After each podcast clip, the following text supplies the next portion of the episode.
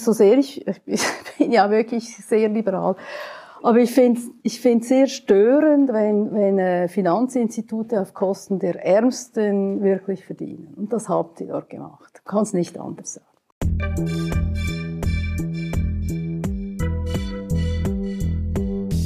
Willkommen bei Studio Libero, dem Podcast des Schweizer Monats, der Autorenzeitschrift für Politik, Wirtschaft und Kultur.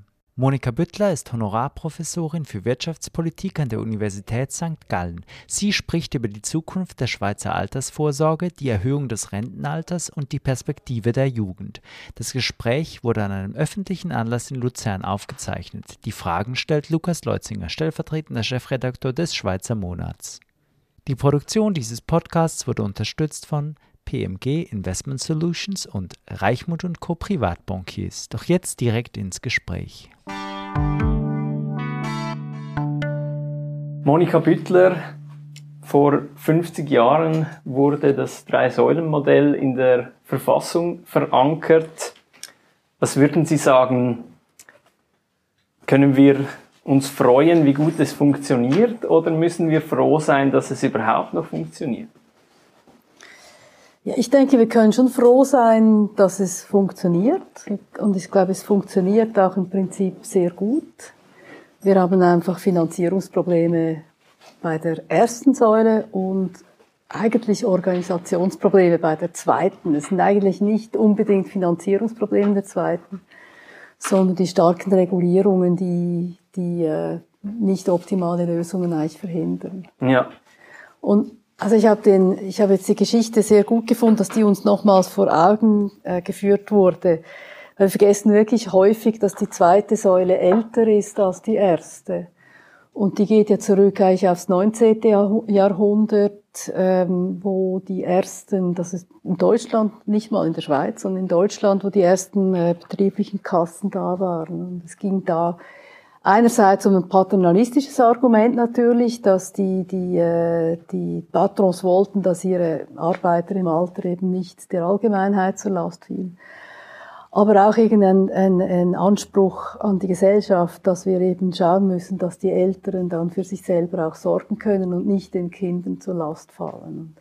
Die Idee ist ja bis heute eigentlich da. Mhm. Und mit der Existenzsicherung und äh, später nachher auch mit der Institution, Institu Institutionalisierung sind wir in die richtige Richtung gegangen. Mhm. Aber geht das heute noch auf? Also Fakt ist ja, sowohl die erste als auch die zweite Säule sind äh, nicht nachhaltig aufgestellt und ähm, es findet eine versteckte, mehr oder weniger versteckte Umverteilung statt. Äh, und wenn man sich so die äh, aktuellen Reformen anschaut, die AHV-Reform, die im letzten September angenommen wurde und die BVG-Revision, die jetzt in Diskussion ist. Also eigentlich löst man die Probleme immer, äh, indem man einfach mehr Geld einschießt. Also bei der ersten Säule ist ja die Umverteilung nicht versteckt. Die ist ja ziemlich offensichtlich und vielleicht als Bemerkung noch, also die Schweiz ist das einzige Land der Welt, wo AHV-Beiträge auf dem ganzen Einkommen geschuldet werden. Also wir haben keine Obergrenze wenn jemand drei Milliarden, nein, drei Milliarden verdient niemand, drei Millionen verdient, dann muss er auch auf drei Millionen diese 8,8 Prozent zahlen. Also mhm. das ist wirklich extrem viel und das, das äh, hilft uns, dass wir mit eigentlich relativ geringen Kosten eine relativ gute Absicherung auch finanzieren können. Äh, die Umverteilung zwischen den Einkommensklassen ist klar, zwischen den Altersgruppen ist nicht ganz so klar und das, das ist ja genau der Diskussionspunkt Moment jetzt, dass halt schon ähm, wir die Finanzierung so aufgegleist haben, dass die Jungen tendenziell mehr finanzieren müssen als die, als meine Generation beispielsweise. Und das ist das, die ganze Finanzierungslücke. Mhm.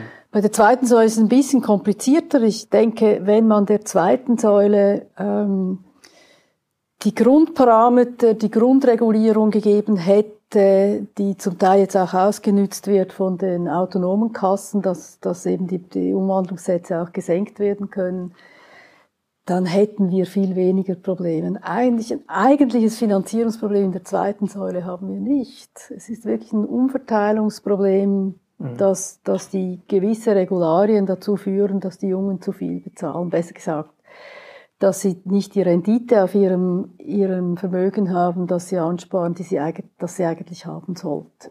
Mhm. Eigentlich lösbar. Eigentlich lösbar. Also eben aus, aus ökonomischer Sicht ist das ja eigentlich nicht so eine, eine äh, komplizierte Sache. Wie ist denn das Sie als Ökonomin, äh, wenn Sie äh, auf die Diskussionen zum Vorsorgesystem äh, blicken? Ich stelle mir vor, das ist immer so ein bisschen wie wenn man einem Frosch zuschaut, der im Wasser sitzt, das sich erhitzt und langsam stirbt. Mm, so drastisch würde ich es jetzt nicht ausdrücken. Ich glaube, ähm, ich sehe natürlich auch die politökonomischen ähm, Nebenbedingungen, die schwierig sind, weil wenn man jetzt über den Lebenszyklus schaut, die Jungen haben die ganze Beitragsperiode vor sich, auch die ganze Renten, die ist ein bisschen weiter. Und wenn ich meine Generation anschaue, wir zahlen noch ein paar Jahre, es ist nicht klar, dass, dass nicht, dass meine Generation nicht unbedingt erpicht darauf ist, möglichst, äh, möglichst äh, viel noch einzuzahlen oder möglichst spät in Rente zu gehen. Mhm. Und das ist genau eigentlich die, die, das Grundproblem, dass die, die Entscheidungen eben auch oft fallen äh, mit einer so mit einem so asymmetrischen Muster, mhm. weil gewisse Leute haben die Beitragsjahre eben schon hinter sich. Ich, ich bin in der zweiten Säule doch ein bisschen optimistischer, weil wenn man jetzt sieht, was passiert ist in den letzten zehn Jahren, haben ja die meisten autonomen Kassen geschafft, die Finanzierung so aufzustellen, dass die Umverteilung nicht mehr nicht mehr nicht verschwunden, aber doch deutlich geringer geworden mhm. ist. Und das ist ja auch kein undemokratisches System, weil da müssen Arbeitgebervertreter und Arbeitnehmervertreter müssen zusammensitzen und eine Lösung finden. Mhm. Und offensichtlich geht das. Aber wir haben es geschafft, in, diesen, in diese Gesetze reinzuschreiben, eben Parameter wie das Wetter, äh, den Umwandlungssatz. Aber es ist wirklich, wenn, wenn ich, äh, wenn ich im Ausland Vorträge gegeben habe, wurde immer zwei immer auf zwei Sachen aufmerksam gemacht. Das eine war, was, ihr stimmt über den Umwandlungssatz ab, das ist ja wie über das Wetter abstimmen. Und das zweite ist die Höhe der Grundsicherung. Die, die haben gesagt, I got the exchange rate wrong. It cannot mhm. be that a single person has a minimum level of 3000. Also eben über die Ergänzungsleistungen, wo wir relativ großzügig absichern. Mhm. Aber diese, diese, diese, ähm, Parameter im Gesetz, insbesondere Umwandlungssatz, ist natürlich ein Unding. Mhm. Und was, also Sie sehen das Problem vor allem bei der, bei der ersten Säule jetzt äh, politisch? Ich, ich sehe es schon auch bei mhm. der zweiten, ähm, da geht es aber eigentlich weniger um Finanzierungsprobleme. Mhm. Sondern eher um die Regeln. Um gewisse Regeln und natürlich jetzt auch, wo die Muster, also Melanie hat es gesagt, die Teilzeitmuster sind anders heute und sich überlegen muss, ist, diese, ist der Koordinationsabzug noch richtig? Ähm, wie gehen wir um mit den veränderten Familiensituationen? Mhm. Ähm, natürlich wird das Geld, Pensionskassengeld wird, wird ja geteilt bei einer Scheidung, aber was passiert bei einem Paar, das nicht verheiratet ist? Und das, auch das wäre eigentlich lösbar. Wie? Und man könnte zum Beispiel einen Rentenausgleich oder einen Kapitalausgleich machen, für, für Eltern, mhm. bis die jüngsten Kinder 16 sind. Und es ist nicht bürokratisch wahnsinnig aufwendig, das kann man machen, wenn das Kind 16 ist, Punkt. Mhm. Komplizierter wird es bei Patchwork-Familien. aber, aber auch das ist irgendwie lösbar. Ja. Und ähm, ich glaube, es ist, wir würden gut daran tun, das endlich zu diskutieren, weil was nämlich sonst passiert, sind die Forderungen nach irgendwie Mutterschafts Beiträgen vom Staat in die zweite Säule. Und das finde ich dann echt gefährlich. Ja. Grundsätzlich gibt es ja äh, für Reformen, äh, um, um das System zu stabilisieren, äh, drei Stellschrauben. Wir haben es gehört, äh, einerseits äh, höhere Einnahmen, also zum Beispiel höhere Beiträge, ähm, äh, tiefere Ausgaben, sprich tiefere Renten oder äh, ein höheres Rentenalter. Ähm, wo wo ist für Sie so der, äh, der goldene Weg? Ja, ich sehe das wie Melanie. Es ist, äh, also wie viele hier wahrscheinlich, ist die, die wichtigste Stellschraube ist wirklich das Rentenalter. Mhm. Und ähm, ich, es wäre gut, wenn wir das möglichst schnell angehen, weil es braucht ziemlich viel Vorlaufzeit. Wir können nicht, wir können nicht das Rentenalter von einem Tag auf den anderen erhöhen. Wir können nicht jemanden, der sich auf 64 oder 65 eingestellt hat, sagen, er muss jetzt ein Jahr länger arbeiten. Es geht einfach nicht. Mhm. Und, und darum wäre es wirklich gescheit, wenn wir jetzt anfangen, sagt, was machen wir jetzt ab 2000 und was weiß ich, 30 wäre ich schon glücklich, wenn das klappen würde. Wenn man sagt, dann schauen wir, wie, wie hoch ist die Lebenserwartung in dieser Zeit gestiegen und dann gehen wir langsam hoch. Ja. Und es ist ja genau, je länger diese Vorlaufzeit ist, desto höher ist auch die Chance, dass eine Reform gelingt. Also die, die italienische äh, Rentenreform, die war ja drastisch. Das, das Rentenalter wurde 10, 15 Jahre erhöht, die Beiträge wurden erhöht. Aber es hat nur deshalb funktioniert, weil die Regierung Dini war das damals, das einfach zehn Jahre vorher eingetötet hat. Dann haben, waren alle aufgeregt und zehn Jahre später wusste es niemand mehr. Und dann plötzlich gingen halt alles, dann gingen die, ein, die, die, die Beiträge hoch, das Rentenalter hoch, hat man beschlossen und dann passten sich die Leute mhm. an. Mhm. Wie sehen Sie das grundsätzlich? Äh, sollte man das, das System quasi so reformieren, dass man es entpolitisiert, also dass das Rentenalter zum Beispiel an der Lebenserwartung äh, angepasst wird oder in der zweiten Säule der, äh, der Umwandlungssatz? Im Prinzip ja, man muss aber schon ein bisschen aufpassen, ganz ohne Politik geht es nicht. Ich meine, ähm, gerade der Umwandlungssatz kann man, den, kann man den Kassen ganz lassen, klar. So, wenn man das nicht will, dann muss man schon sagen, man kann nicht einfach nur eine Marktberechnung für den Umwandlungssatz machen. Weil sonst passiert ist, dass eine Generation, die, die während einer Finanzkrise beispielsweise in Pension geht, plötzlich viel tiefere Renten hat. Mhm. Und ein bisschen Judgment ist, ist sicher, ähm, ist sicher nötig. Wie, wie man diese Entpolitisierung macht, zum Beispiel sagt, macht ein unabhängiges Gremium, das unabhängig von der Politik mit, mit, äh, mit Wissenschaftlern, mit, äh, von mir auch, also auch Vertretern, Arbeitgeber, Arbeitnehmer, die das wirklich dann ausdiskutiert, aber unabhängig von der Politik. Aber ganz ohne menschliches Judgment geht das nicht. Mhm. Und auch das Rentenalter, ähm, ich habe die Diskussion in Holland ein bisschen ver, ähm, verfolgt. Da gibt es so, gibt es so, gibt es so Abschätzungsunterschiede, die vielleicht von einem Jahr auf das andere relativ hoch sind. Und dass dann jemand noch das nochmals anschaut und sagt, ja, das ist jetzt vielleicht, gehen wir nur ein halbes Jahr hoch statt ein Jahr geplant, aber dafür vielleicht dann nicht runter, mhm. ähm, wenn die Pandemie kommt. Weil im Prinzip haben wir jetzt das erste Mal seit Jahren eine Situation, wo das, die Lebenserwartung zurückgeht. Ja. Wie lange wissen wir nicht. Eine andere Idee ist eine Schuldenbremse für die AHV. Wie stehen Sie dazu? Ich weiß, dass da Leute im Raum sind, die groß Fans von Schuldenbremsen. Ich halte nicht viel davon, muss ich sagen, aus verschiedenen Gründen. Ähm, meine, also, also rein technisch, die Schuldenbremse, die wir beim Staat haben, geht, da geht es ein, um die Staatsausgaben, ein Flow. Also es passiert jedes Jahr. Äh, bei der Schuldenbremse, die wir in der AHV haben müssten, geht es um einen Stock, nämlich das angesparte Kapital. Das ist schon mal ein großer Unterschied. Das heißt, ein großer Teil der Leistungen, die bezahlt werden von der AHV, ist vorbestimmt. Natürlich beim Staat ist auch vieles vorbestimmt, aber nicht so viel. Wichtigerer Grund ist aber, in dem Moment, wo die, das Kapital eine gewisse Grenze unterschreitet, können Sie nur noch die Beiträge erhöhen. Das Rentenalter erhöhen funktioniert nicht mehr. Weil Sie können nicht also selbst wenn sie sofort um ein Jahr hochgehen, ähm, dauert das Jahre, bis man finanziell etwas sieht mhm. und dann ist die AHV längst bankrott. Und das Zweite ist, dass man die Leute nicht einfach von einem Tag auf den anderen zwei Jahre länger arbeiten lassen kann. Mhm.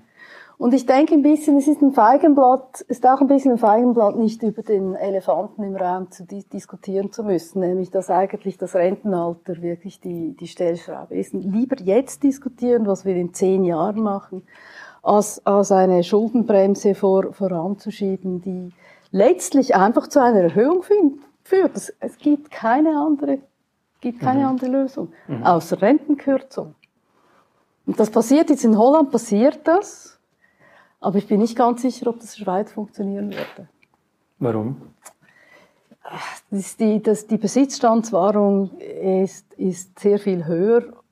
Und dazu kann man heute drittes vergessen. Wann greift die Schuldenbremse in der AHV mit großer Wahrscheinlichkeit in einer Finanz- oder Wirtschaftskrise. Dann erklären Sie den Leuten doch bitte, sie sollten ein Jahr länger arbeiten in einer, in einer Finanzkrise. Das funktioniert einfach nicht. Mhm. Wenn, wenn der Finanzmarkt fun nicht funktioniert, dann haben Sie plötzlich, dann fallen Sie plötzlich unter diese Grenze und in einer, genau in dieser schwierigen Zeit will niemand irgendwie Opfer bringen. Wir schaffen es ja nicht mal, eine Inflation von 2,8 Prozent nicht auszugleichen. Also das, wenn noch jemand das Gefühl gehabt hat, man kann nicht, man, man kann die Renten kürzen, dann hat mir die Diskussion jetzt also gereicht. Jetzt haben wir über das äh, demografische Problem äh, gesprochen. Äh, hinzu kommt ja aber noch die, ähm, der Wandel des Arbeitsmarkts, also äh, insbesondere äh, die, die Zunahme der, äh, der Teilzeitbeschäftigung. Also das, das Vorsorgesystem ist eigentlich auf eine 100% Anstellung ausgerichtet, was längst nicht mehr die Norm ist. Wie sehen Sie das? Also Melanie hat es auch erwähnt, es ist ein, with a grain of salt. Es hat auch die, die Arbeitsmarktpartizipation der Frauen ist stark gestiegen. Mhm. Und das kompensiert in einem gewissen Maß die Teilzeit. Ich finde jetzt das das kleinere Problem. Das größere Problem finde ich schon, dass wir über den Lebenszyklus weniger lang arbeiten. Und wir haben eine sehr drastische ähm, Verkürzung der Lebensarbeitszeit nicht, weil wir Teilzeit arbeiten, sondern weil wir später in den Arbeitsmarkt eintreten. Mhm. Und das finde ich aus zwei Gründen ähm, problematisch. Das eine ist, dass wir, obwohl wir länger leben, noch weniger Zeit arbeiten und eigentlich noch eine längere Zeit entweder vorne oder hinten nicht arbeiten. Zweite ist aber ein sozialpolitischer, weil ähm, wir verteilen dann immer mehr um von denjenigen, die studiert haben, zu denjenigen, die nicht studiert haben. Das finde ich wirklich ein Problem.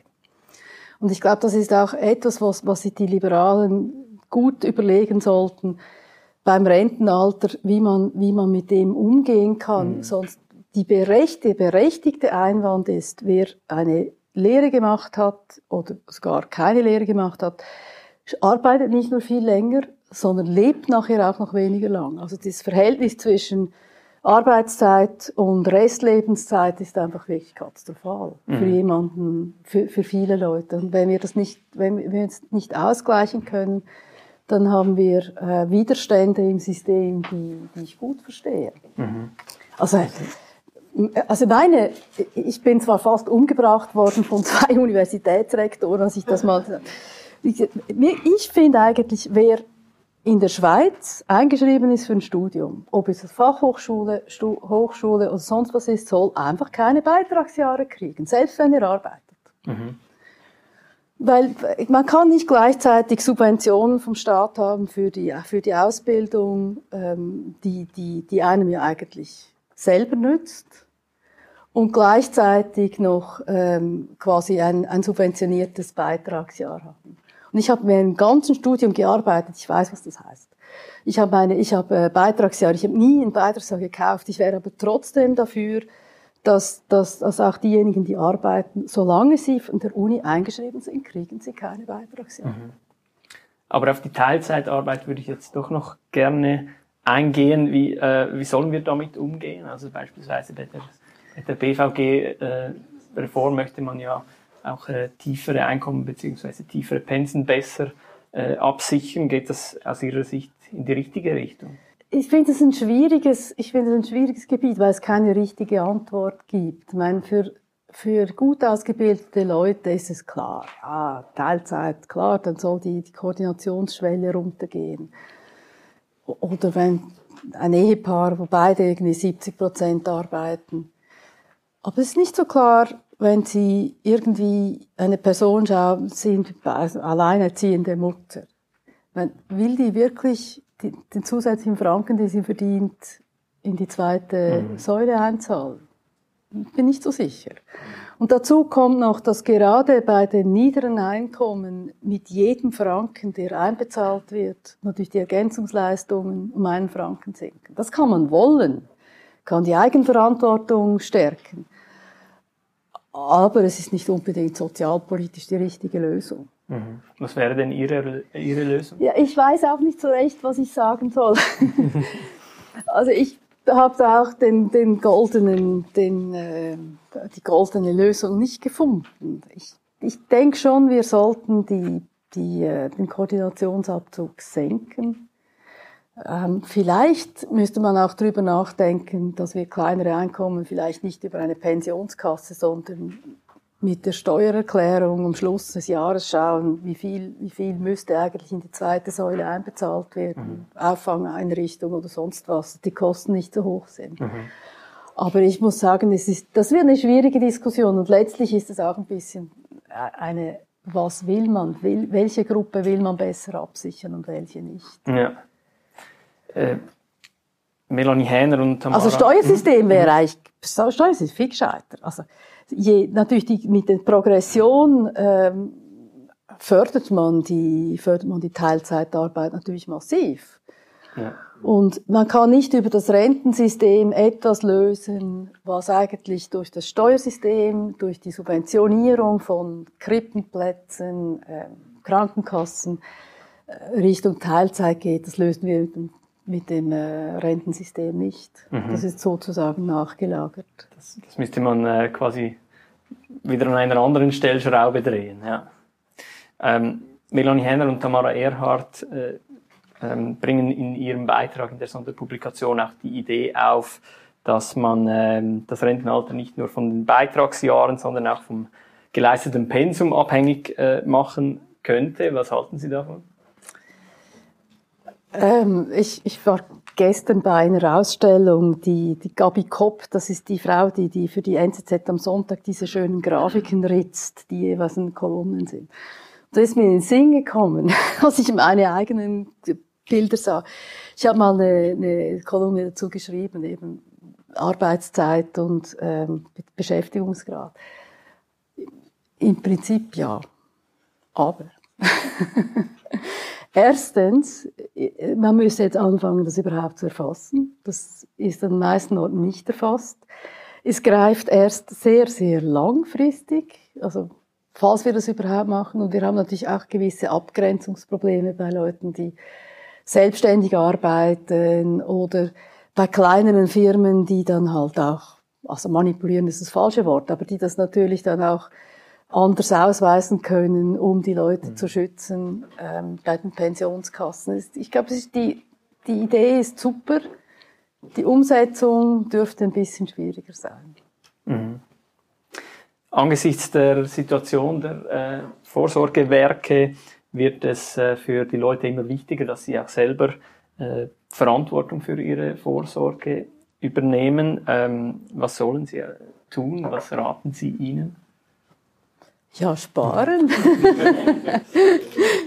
Nein, ich glaube, die dritte Säule ist wirklich wichtig. Man könnte die auch noch ein bisschen ausbauen. Ähm, ich denke auch, es ist, es ist wichtig, dass man nachzahlen kann, wenn man Beitragsjahre fehlt. Mhm. Aber ja, schlussendlich, schlussendlich bin ich auch nicht jemand, der, der die Leute hier in, in etwas reinzwingen will. Ich finde, man, man muss was, was, ich schon, was ich schon gut fände, wenn ein bisschen Financial Literacy unterrichtet wird an den Schulen. Also, mhm. Ich habe zwei Söhne, die haben beide das mathematisch-naturwissenschaftliche Gymnasium gemacht in Zürich. Die hatten nie irgendwas gehört vom Zins. Also die, die, sie wissen es jetzt, glaube knapp. Aber ähm, also die, das, ist nicht, das ist nicht eine Studienrichtung, die, die jetzt wahnsinnig ähm, schön geistig ist. Die hatten nie was davon. Und das finde ich schon, schon bezeichnend, wie, wie wenig, wenn selbst Gymnasien da nichts machen, mhm. was da die Leute nicht mitkriegen. Wissen, Wissen ist extrem wichtig und Erfahrung ist extrem wichtig. Also wenn die, mhm. die Leute eben auch selber mal äh, sparen können, dann lernen sie auch. Mhm. Das ist übrigens vielleicht ein Exkurs die Frauen sind ja viel schlechter in Financial Literacy. Sind sie dümmer? Nein. Es gibt zwei Gründe. Erstens trauen sie sich nicht zu. Das hat, auch ein bisschen mit der, mit der Ausbildung zu tun. Und zweitens haben sie eben oft auch weniger Gelegenheit, hier zu üben. Und ich glaube, das zeigt auch, illustriert auch, wie wichtig die Financial Literacy ist. Mhm. Aber das ist ja letztlich auch eine, eine, Frage des eigenen ähm, Interesses. Und, und also, was ja interessant ist, ist, dass äh, gemäß dem Sorgenbarometer die, die Altersvorsorge dass die Top-Sorge ist der, der Bevölkerung. Und gleichzeitig ist eigentlich das Wissen, das Vorsorgewissen äh, relativ bescheiden. Wie, wie geht das zusammen? Also es gab vor ein paar Monaten, haben sie mal Parlamentarier und Parlamentarierinnen gefragt im Fernsehen. Ich habe also echt fast geheult. wenn die, wenn, also FDP-Nationalrätinnen kommen und sagen, ui, das weiß ich jetzt nicht, da ist Frau irgendwie XYZ, ist bei uns die Spezialistin. Es ging um den Umwandlungssatz. Mhm. Dann ähm, muss ich die Bevölkerung gar nicht anschauen. Aber das ist etwas, was, also ich denke, sollten wir auch schon an den Schulen wirklich diskutieren. Aber wir sind, wir sind nicht, Menschen sind nicht besonders gut langfristig, ähm, mhm. also intertemporale Entscheidungen einschätzen zu können. Darum bin ich eigentlich wirklich ein Fan einer staatlichen ähm, Alterssicherung, also staatlich oder staatlich vorgeschrieben. Wird, also das einfach das zu hoffen, die Leute machen das richtig, selbst wenn man wirklich sehr, sehr liberal ist, das wird nie funktionieren, weil wir einfach schlecht sind. Mhm. Und weil wir natürlich auch eine Tendenz haben, wenn wir nicht vorgesorgt haben, wir, wir lassen ja die Leute nicht, nicht einfach hungern. Mhm. Gibt natürlich auch einen Anreiz. Könnte man das, das Wissen, die Financial Literacy nicht auch stärken, indem man den Leuten mehr äh, Freiheiten geben würde, mehr Spielraum? Also gerade bei der bei der zweiten Säule zum Beispiel? In einem gewissen Rahmen ja, aber dort, wo sie Freiräume geben, sind Leute, die schon, die, die das ohnehin können. Die freie Wahl wird nicht, wird nicht funktionieren. Warum nicht? Äh, weil, weil, weil das Entscheidungen sind, wo ein Fehler passiert, wird sich der über Jahre akkumulieren. Wenn ich in der Krankenkasse die falsche Krankenkasse wähle, dann kann ich das nächste Jahr die, da kann ich mich, kann ich mich auf die neue Krankenkasse konzentrieren und der Fehler ist gleich ausgebügelt. Und wir haben das gesehen auch, also Chile hat die freie Pensionskassenwahl ja gehabt die mussten in vielen Bereichen zurückgreifen. Natürlich die Gutverdienenden, die gut ausgebildeten, die finden ihre Lücke, aber die anderen nicht. Mhm. Und wenn wir sehen, also ich bin zu stark ähm, Daten ich bin zu stark datenorientiert, dass ich sehe, dass das wirklich, dass, dass wir immer die rationalen Entscheidungen treffen, die uns schlussendlich nützen. Und wer in Chile von dieser, ähm, von dieser freien Wahl profitiert hat, das waren in erster Linie die Banken. Ja. Und ich möchte nicht, also so sehr ich, ich bin ja wirklich sehr liberal, aber ich finde ich finde sehr störend, wenn, wenn äh, Finanzinstitute auf Kosten der Ärmsten wirklich verdienen. Und das habt ihr dort gemacht. Kann es nicht anders sagen. Hm. Kehren wir. Äh Und, mhm. wenn wir Evol Melanie wieder, wenn wir das evolutorisch anschauen, wie sind die zweiten Säulen entstanden? Das ist nirgends spontan entstanden, einfach so. Es sind nicht der Versicherung gekommen, die sagt, wir bieten euch jetzt das an. Das ist nicht so passiert, das ist über den Arbeitgeber. Und wenn wir jetzt sehen in Europa, was passiert, mit dem Fachkräftemangel, kommen jetzt plötzlich in Ländern wie Frankreich, Deutschland, kommen Betriebe zu den Versicherern und sagen, wir wollen für unsere Leute zweite Säulen machen. Also das ist der richtige Weg.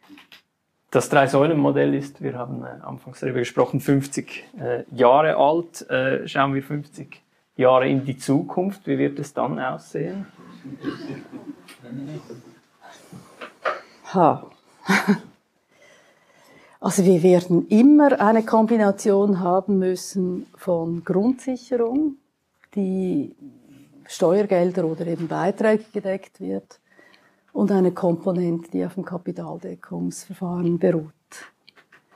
Und ähm, was mir mehr Sorgen macht, als das wir jetzt haben, ist einfach die ganze demografische Entwicklung. Also wir sehen ja jetzt in, in Japan, wo bereits nicht mehr eins zu zwei oder eins zu drei wie bei uns, sondern in der Zwischenzeit schon fast zwei zu eins ist. Die Systeme sind nicht mehr finanzierbar. Mhm. Und neben der Nichtfinanzierbarkeit kommen, kommen dann noch weitere Probleme dazu, die wir jetzt gar nicht diskutiert haben. Die, die ganze Landstriche veröden, Leute werden nicht mehr gepflegt. Also wir, wir müssen vielleicht die Alterung, also die Alterung, die demografische Entwicklung auch unter anderen Titeln diskutieren, nicht nur Rentensystem. Mhm. Aber wenn jetzt ein junger Mensch, äh, der ins Arbeitsleben eintritt, äh, sie fragt, wird da mit 65 für mich noch etwas übrig bleiben? Dann würde ich ihm sagen, ich habe zwei solche zu Hause. Ich habe die, die kürzliche, die ah nein, abstimmen machen wir nicht. Solange ihr bei mir im Haus müsst ihr abstimmen, das ist Kanton Schaffhausen. Stimmt so. Nein, ähm, engagiert euch, aber ich glaube, mit, mit 25 oder auch mit 20 sollte die Altersvorsorge auch nicht an erster Stelle stehen. Also ich, ich bin ja, ich, ich glaube, man sollte rechtzeitig anfangen, aber mhm. zuerst, zuerst ist es wirklich wichtig, dass die jungen Leute sich irgendwie im Arbeitsleben zurechtfinden, auch privat zurechtfinden. Und die Alterssicherung kommt dann schon noch. Also wenn wir, übrigens auch eine Studie, wenn man sieht, sieht, so zwischen 20 und 25, die Beiträge, die die Leute leisten an die zweite Säule, die nehmen sie nicht als Beiträge wahr, sondern als Steuern. Mhm. Und letztlich, letztlich stört das das Arbeitsangebot sogar. Und wenn Sie, wenn Sie die jungen Menschen zu früh zwingen zu sparen oder irgendwie zu mhm. incentivieren, die sehen das noch nicht als, als ähm, Beiträge, die mir später nützen, sondern als Steuern sagen, das will ich nicht zahlen. Gut, das, das wäre ja auch ein Steuern Argument, um, das, äh, um die Financial Literacy zu stärken die könnte man wahrscheinlich anders stärken. Gut. Vielen Dank, Monika Büttler, für das Gespräch. Das war Studio Libero, ein Podcast des Schweizer Monats. Weitere Informationen finden Sie unter www.schweizermonat.ch.